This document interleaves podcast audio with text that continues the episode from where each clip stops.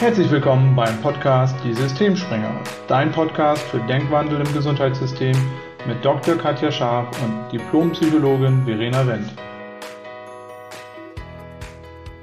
Herzlich willkommen zu einer neuen Folge Die Systemspringer.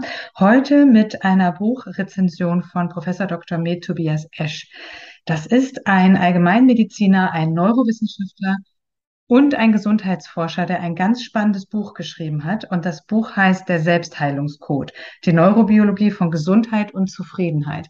Und dieses Buch möchte ich euch heute gerne vorstellen und die Inhalte gerne mit euch teilen, weil diejenigen, die uns jetzt schon länger zuhören, die wissen, dass Katja und ich eine Vision haben, im Gesundheitssystem etwas zu verändern. Also im Endeffekt Katja als Medizinerin und ich als Psychotherapeutin, beide festgestellt haben, dass in unserem Gesundheitssystem ähm, die Perspektive ein bisschen zu eng ist. Und wir wünschen uns eine Herangehensweise, wo Körper und Seele mehr miteinander vernetzt sind oder Psyche und Körper, ähm, wie auch immer man das nennen möchte.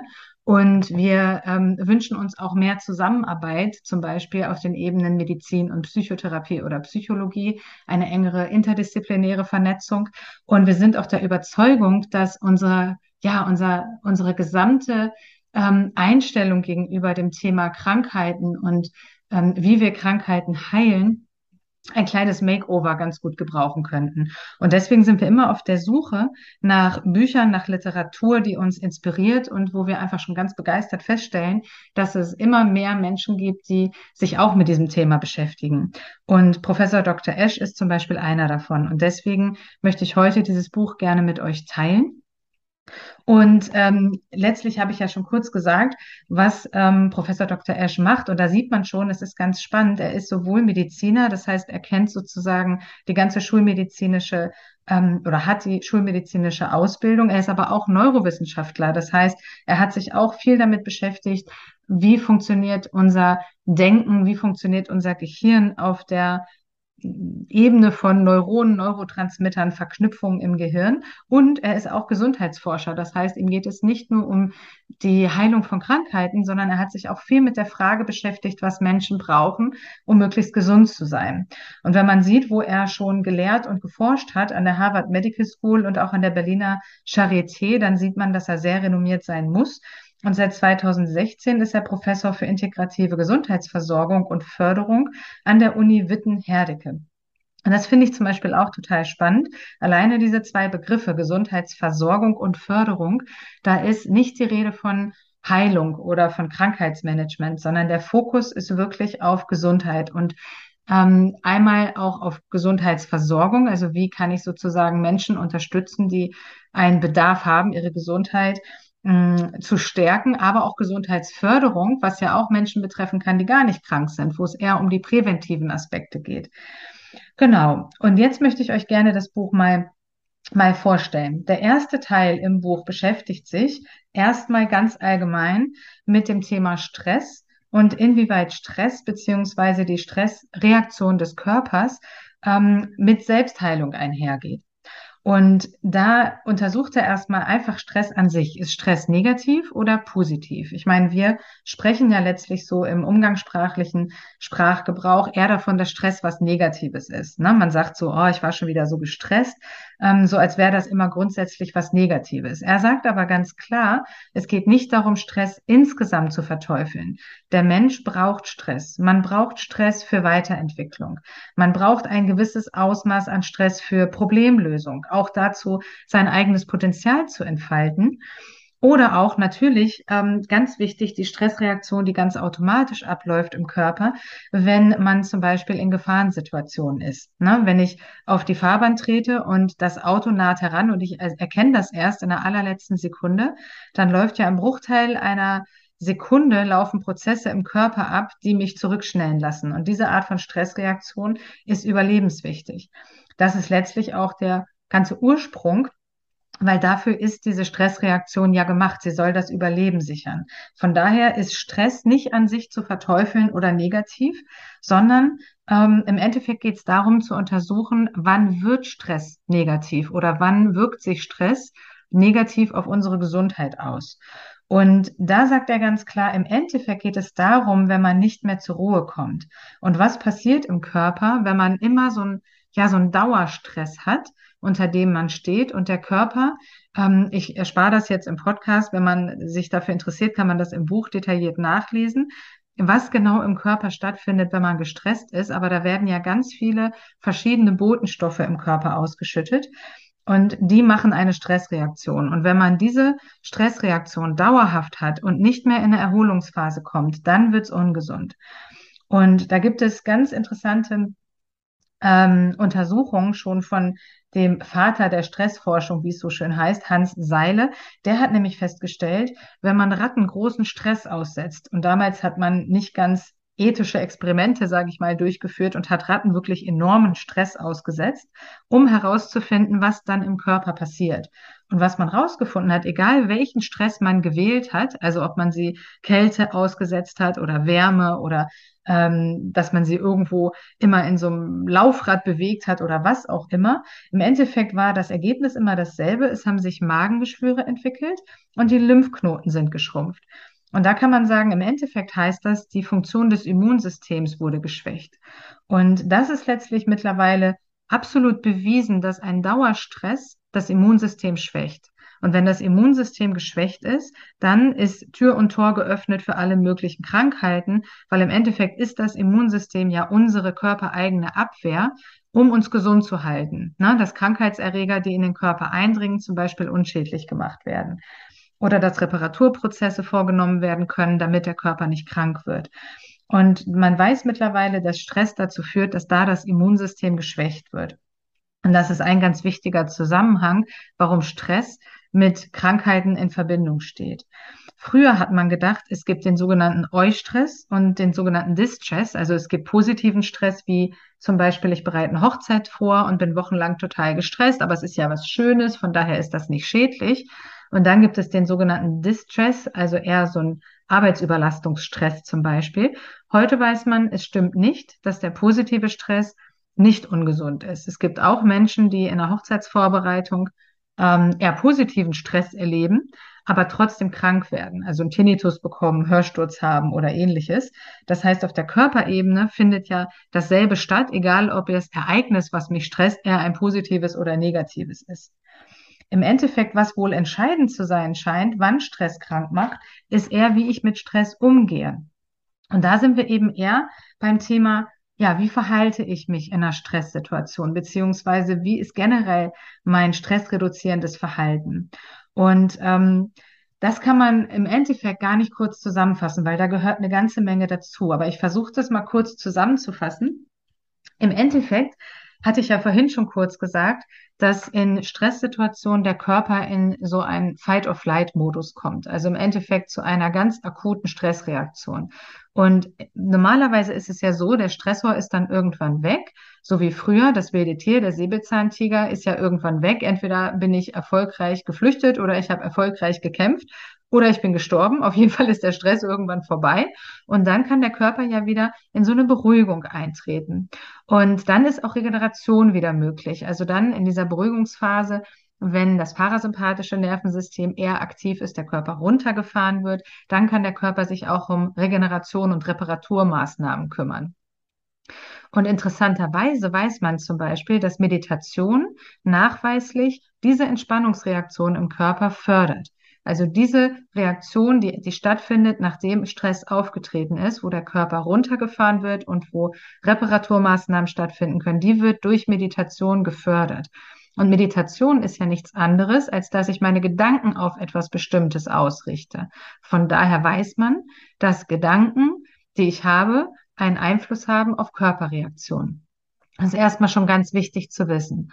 Und im Endeffekt kann man davon ausgehen, dass der Körper immer ein Bedürfnis hat, sich wieder zu regulieren. Also ein, ein ja, natürliches Bedürfnis, immer wieder in so ein Homöostase, in so einen Gleichgewichtszustand zu kommen. Und was wir dafür aber brauchen, ist, dass wir natürlich auch erkennen, wenn wir zum Beispiel gestresst sind, dass wir die Stressoren erkennen, dass wir erkennen, wenn wir längere Zeit gestresst sind und dass wir dann auch gegensteuern. Das ist zum Beispiel ganz wichtig, damit wir nicht in so eine Dauerstressschleife geraten. Und eine andere Ebene, die bei stressreduzierendem Verhalten auch ganz wichtig ist, ist die Ebene der Gefühle. Weil Gefühle ja auch sehr eng mit einer Stressreaktion verknüpft sind. Ähm, auch da nochmal, um es ein bisschen ähm, kurz und knapp zu halten, Gefühle sind auch wichtig fürs Überleben. Warum ist das so? Das ist im Endeffekt so, weil ähm, die Gefühle, also wenn wir keine Gefühle hätten, dann hätten wir ja zum Beispiel auch keine Angst. Und wenn wir keine Angst hätten, dann würden wir uns Gefahren aussetzen, die unser Überleben in Frage stellen würden. Also fürs Überleben ist wichtig, dass ich ein Gefühl wie Angst zum Beispiel habe. Aber auch andere Gefühle, wie zum Beispiel ein Bedürfnis nach Zugehörigkeit, ähm, ist wichtig, weil das ja wichtig ist für uns Menschen als soziale Wesen.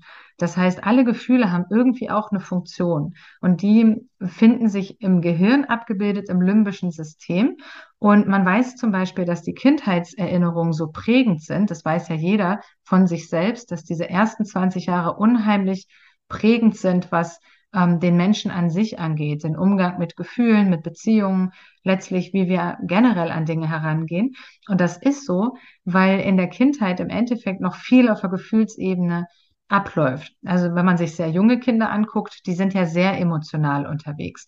Ja, die haben auch noch nicht ähm, ganz am Anfang in den ersten Jahren so eine Ebene vom Bewusstsein, dass sie viel hinterfragen oder viel kognitiv machen, sondern da läuft im Endeffekt alles sehr emotional ab. Ne, wenn die das nicht kriegen, was sie wollen, dann werden sie sauer. Und dann fangen sie an zu schreien oder äh, fangen an mit den Füßen zu treten oder was auch immer. Und da diese Erfahrungen immer so emotional sind, sind es die, die letztlich sich auch ins Gedächtnis einbrennen. Weil ähm, die negativen Erfahrungen, also die Erfahrungen, die mit stark negativen Gefühlen wie Angst zum Beispiel verknüpft sind, sind fürs Überleben tendenziell wichtiger als die positiven. Und deswegen brennen sich die mehr ins Gedächtnis ein. Und wichtig ist, dass man auch da wieder, wenn man die selbstregulatorischen Prozesse anguckt, dass man guckt, dass man mehr in positive Gefühle reinkommt. Wir springen jetzt nochmal wieder ins Erwachsenenleben, weil Optimismus und Zufriedenheit zum Beispiel Gefühle sind, die eher positiv sind für unser Immunsystem. Und da ist ja die Frage, wie erreiche ich denn dauerhaft Gefühle von Optimismus und Zufriedenheit?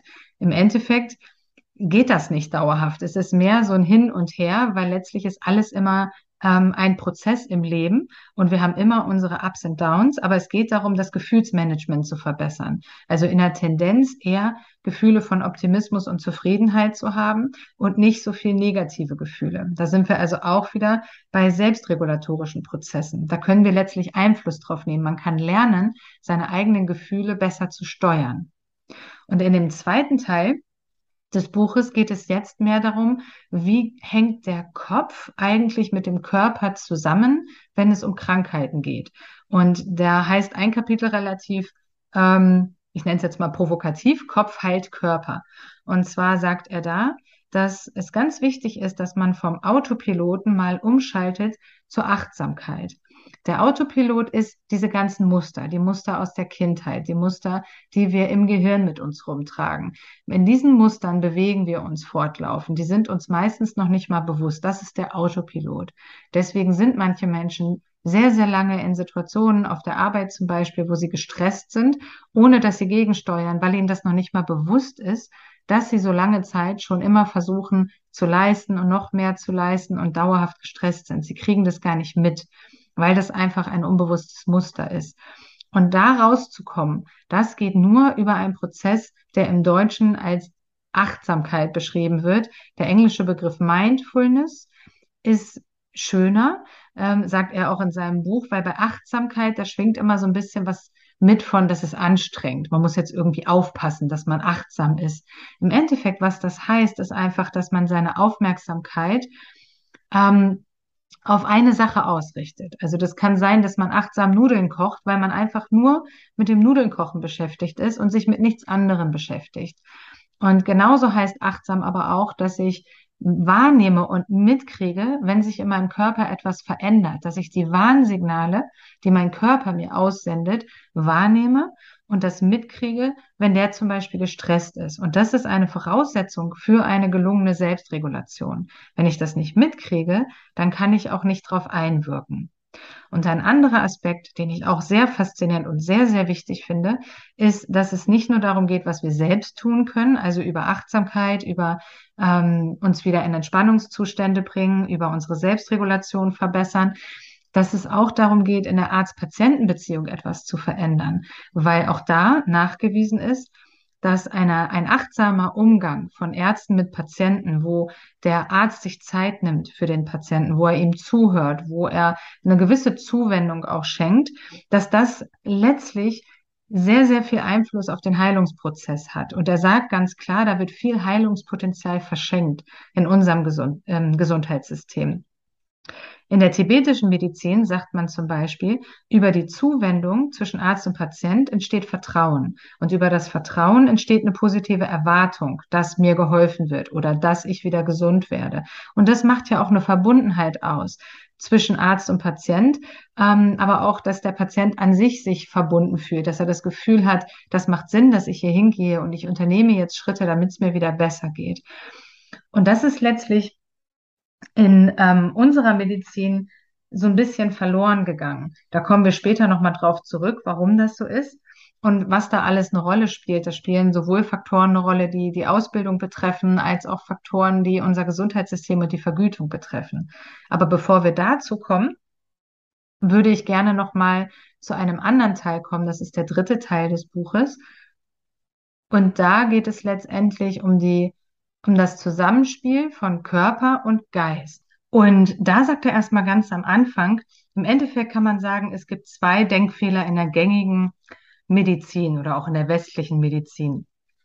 Und das kann man ähm, zusammenfassen als der erste. Denkfehler ist, Gehirn ist nicht gleich Denken oder Gehirntätigkeit ist nicht gleichzusetzen mit Denken. Weil unser Gehirn, das haben wir bei der Stressreaktion vorhin ja schon kurz festgestellt, dass es immer letztlich darauf ausgelegt, dass wir, also im Grunde kann man sagen, unser Gehirn ist nur fürs Überleben zuständig und da ist letztlich immer der ganze Körper betroffen von den physiologischen Vorgängen im Gehirn. Und unser Denken, das ist ja eher unsere Erwartung, unsere Überzeugung und unsere Bewertung. Und auf die haben wir natürlich sehr wohl Einfluss.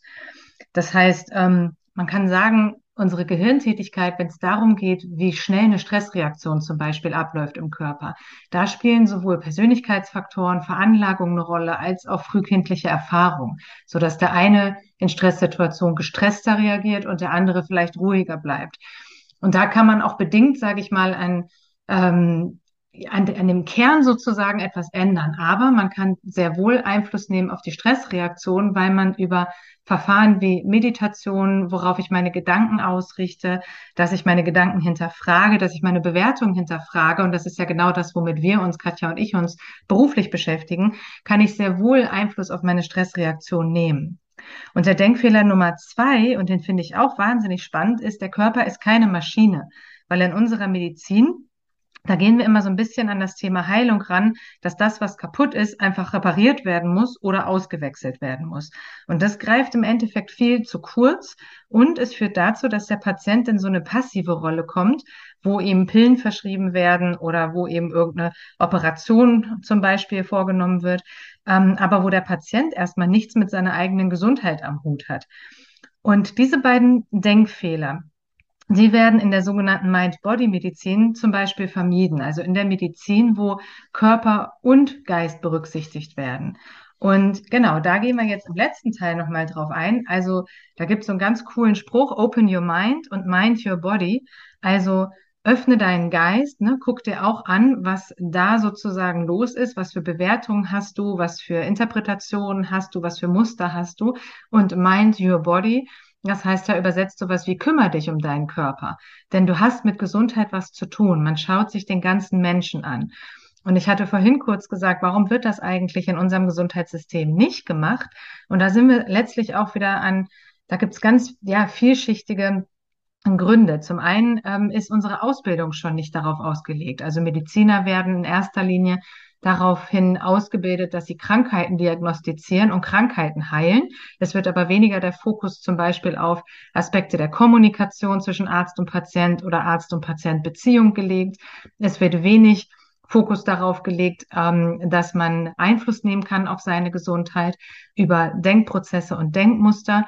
Dann gibt es natürlich auch noch das Problem der Vergütung. Ärzte werden eher danach bezahlt, wenn sie irgendwas machen, also wenn sie eine Verordnung ausstellen oder wenn sie zum Beispiel auch eine Operation durchführen, aber sie werden schlecht vergütet, wenn sie einfach nur sprechen mit den Patienten. Und natürlich auch die Pharmaindustrie, die auch eine große Lobby hat und auch ein großes Interesse, weiter Pillen zu verkaufen und wo ja auch wirklich äh, sehr viel Geld dahinter steckt. Und im Endeffekt hat all das dazu geführt, dass wir in der Medizin bei uns in der westlichen Welt sehr auf den Körper fixiert sind und eben den, den Geist oder den Mind im Englischen ähm, außen vor lassen. Und das Spannende ist, schon äh, 1946 gibt es eine Definition von der WHO, von der Weltgesundheitsorganisation, wo Gesundheit definiert wurde als ein Zustand vollständigen körperlichen, seelischen und sozialen Wohlbefindens und nicht nur das Freisein von Krankheit und Gebrechen. Das ist total spannend, weil letztendlich ähm, ist es genau das, was auch Professor Dr. Ash sagt, es geht eben nicht nur um den Körper und darum, dass man nicht krank ist, sondern es geht darum auch, was braucht der Mensch, um gesund zu sein und auch im Seelischen in der Balance zu sein oder im Sozialen ähm, seine Erfüllung zu haben. Und ähm, was ja auch einfach ganz klar ist, Gesundheit ist kein Zustand im Sinne von, man ist jetzt entweder gesund oder man ist krank, sondern Gesundheit ist auch immer nur eine Momentaufnahme. Also im Endeffekt ist der Körper auch immer in so einem Wandlungsprozess. Das ganze Leben ist ja letztlich ein Weiterentwicklungsfeld. Und genauso ist auch der Körper permanent im Wandel und in der Veränderung und hat Auf- und Abbewegung. Und ähm, von daher ist das ein dynamischer Prozess und nicht so statisch, wie wir es oft betrachten. Jetzt bin ich gesund und jetzt bin ich krank. Und manchmal braucht man eben professionelle Hilfe auch von außen, aber letztlich braucht man immer auch die Hilfe von sich selbst, also dass man sich selbst kümmert um die Gesundheit. Und das ist letztlich der, ja, der wesentliche Faktor, der, der nie fehlen sollte. Genau. Und ähm, jetzt kommen wir letztlich dazu, ja, wie kann man das Ganze auch umsetzen in der Praxis. Im Endeffekt hatte ich vorhin auch schon mal kurz gesagt, es geht darum, die alltäglichen Stresssymptome richtig zu deuten. Es geht darum, auf den Körper zu hören, die Kreisläufe zu durchbrechen, die auch zu Krankheiten führen können, bevor es überhaupt zu Erkrankungen kommt.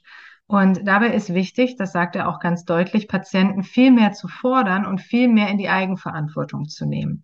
Da gibt es schon das geht schon lange zurück, dass es da schon Ansätze gab von einem berühmten Medizinsoziologen, der heißt Aaron Antonowski, der hat zum Beispiel den Begriff der Salutogenese geprägt. Also wie entsteht Gesundheit? Wie wird Gesundheit erhalten? Ähm, eine sehr, sehr wertvolle Ergänzung zu unserem eher pathogenetischen Ansatz, wo wir gucken, wie die Krankheit entstanden ist und wie wir die Krankheit heilen können. Oder auch Hippokrates, der Vater der Medizin, der immer eine akribische Analyse erstmal vorgeschaltet hat, der sich wirklich auf allen Ebenen angeguckt hat, warum der Mensch krank geworden ist und der davon ausgegangen ist, dass es Regulationsprozesse gibt mit einer Tendenz zur Heilung. Diese Prozesse wollen den Körper immer wieder ins Gleichgewicht bringen. Und es geht im Endeffekt darum, den Patienten auch in die Selbstverantwortung zu nehmen und als Arzt eher der Unterstützer zu sein, so dass der Patient sich darum kümmert, dass in seinem Leben, in seinem Körper alles wieder ins Gleichgewicht gerät. Und bei uns in unserer Medizin ist es so, dass durch die modernen Naturwissenschaften gerade ab dem 19. Jahrhundert eher so eine künstliche Trennung von Psyche und Soma entstanden ist, wo all dieses alte Wissen verloren gegangen ist. Das ist nur noch existent in den Naturheilkundeverfahren oder der Alternativmedizin die aber sehr abgespalten ihr Dasein fristet von der Schulmedizin. Und auch das wieder miteinander zu verbinden, wäre wahnsinnig fruchtbar. Genau. Und schlussendlich eben auch diese Ebene der Arzt-Patienten-Beziehung mit einzubeziehen, weil auch Ärzte sind sehr Burnout gefährdet, stehen ganz oft unter einem enormen Zeitdruck und haben sehr häufig auch eine hohe Arbeitsbelastung, so dass sie eben eher wenig Zeit für die Patienten haben und dem eher weniger Zuwendung schenken können. Und genau, genau darum geht, sagt er in der Mind-Body-Medizin, dass man eben Gehirn, Geist und Körper gemeinsam betrachtet und den Patienten auf allen Ebenen unterstützt. Verhalten, auf der Gefühlsebene, auf der sozialen Ebene, auf der spirituellen Ebene und damit eben auch das Selbstwirksamkeitserleben von Patienten stärkt. Und vor diesem theoretischen Hintergrund sozusagen kann man jetzt auch verstehen, ich muss immer ein bisschen blättern, weil ich mir natürlich Stichpunkte gemacht habe, um nichts zu vergessen, warum er in seinem Zentrum für Gesundheitsversorgung und Gesundheitsförderung jetzt einen ganzheitlichen Ansatz sozusagen anbietet, der all diese Aspekte sozusagen miteinander verbindet. Der nennt sich BERN, das ist eine Abkürzung. Da steht B für Behavior im Englischen und damit ist dieses stressreduzierende Verhalten zum Beispiel gemeint. Ne, dass man sich den Lebensstil anguckt, die Macht der Gedanken anguckt, dass man wirklich schaut, was der Mensch tun kann, um Stress in seinem Leben zu reduzieren und um gesundheitsförderliches Verhalten zu stärken. Und E steht für ähm, Bewegung, jetzt muss ich gerade mal schauen, ich habe es mir gerade nicht aufgeschrieben. Bewegung E. Äh, Exercise, natürlich, auch im Englischen, genau. Bewegung, weil auch da gibt es Studien, der Mensch hier bei uns äh, zum Beispiel, weiß nicht, ob es eine deutsche Studie war oder auf jeden Fall in der westlichen Gesellschaft, neigt dazu, 27 Minuten am Tag Sport zu machen, aber 124 Minuten am Tag vom Fernseher zu sitzen. Das zeigt schon, wie wenig wir uns im Endeffekt bewegen. Und es ist nachgewiesen, dass Bewegung gesundheitsförderlich ist. Bewegung baut Stresshormone ab. Bewegung ist gesund fürs Herz-Kreislauf-System, ist gesund für unsere Psyche. Also auch da Menschen zu unterstützen, dass sie wieder ein gesundes Maß an Bewegung und Aktivität in ihren Alltag integrieren. Die dritte Säule ist Entspannung. Also eher im Englischen Relaxation für Entspannung.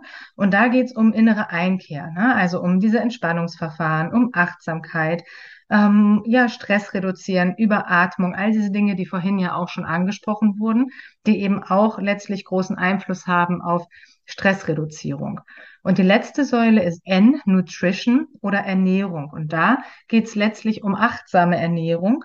Wieder das Wort Achtsamkeit, weil in diesem Wort Ernährung steckt ja schon Nähren mit drin. Wir nähren unseren Körper mit dem, was wir ihm zuführen.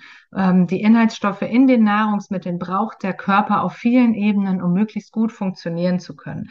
Auch da sind wir in unserer Gesellschaft weit von weg gekommen, weil wir relativ gedankenlos, sage ich mal, oft essen und ähm, da spielen auch oft emotionale Muster eine Rolle, da spielen oft Gewohnheiten eine Rolle. Und da wieder rauszukommen und mehr zu einem achtsamen Ernährungsverhalten, einem achtsamen Genuss, ist die vierte Säule. Und da ist letztlich mit gemeint, dass man ganz pragmatisch gesehen, ne, dass man eher die mediterrane Küche zum Beispiel ähm, bevorzugt, wo man also viel frisches Obst und Gemüse hat, viel selbst gekocht, wenig Zusatz- und Konservierungsstoffe, aber auch saisonal und regional sich ernährt, dass man das Trinken nicht vergisst und eben dieses bewusste Essen. Man kann ja genießen, aber eben nicht drei Stücke Kuchen in sich reinzuziehen, weil man gerade gestresst ist, sondern wirklich dann mal ein Stück Kuchen ab und zu voll und ganz zu genießen und das als Genuss auch für sich selbst zu verbuchen. Ja, von daher als Schlusswort steht ähm, Professor Dr. Esch dafür, dass Patienten sehr viel aktiv zu ihrer Gesundheit beitragen können und dass es wichtig ist, dass sie das auch tun und dass der Arzt eher sowas wie der Unterstützer ist, der die Patienten ermächtigt, das zu tun.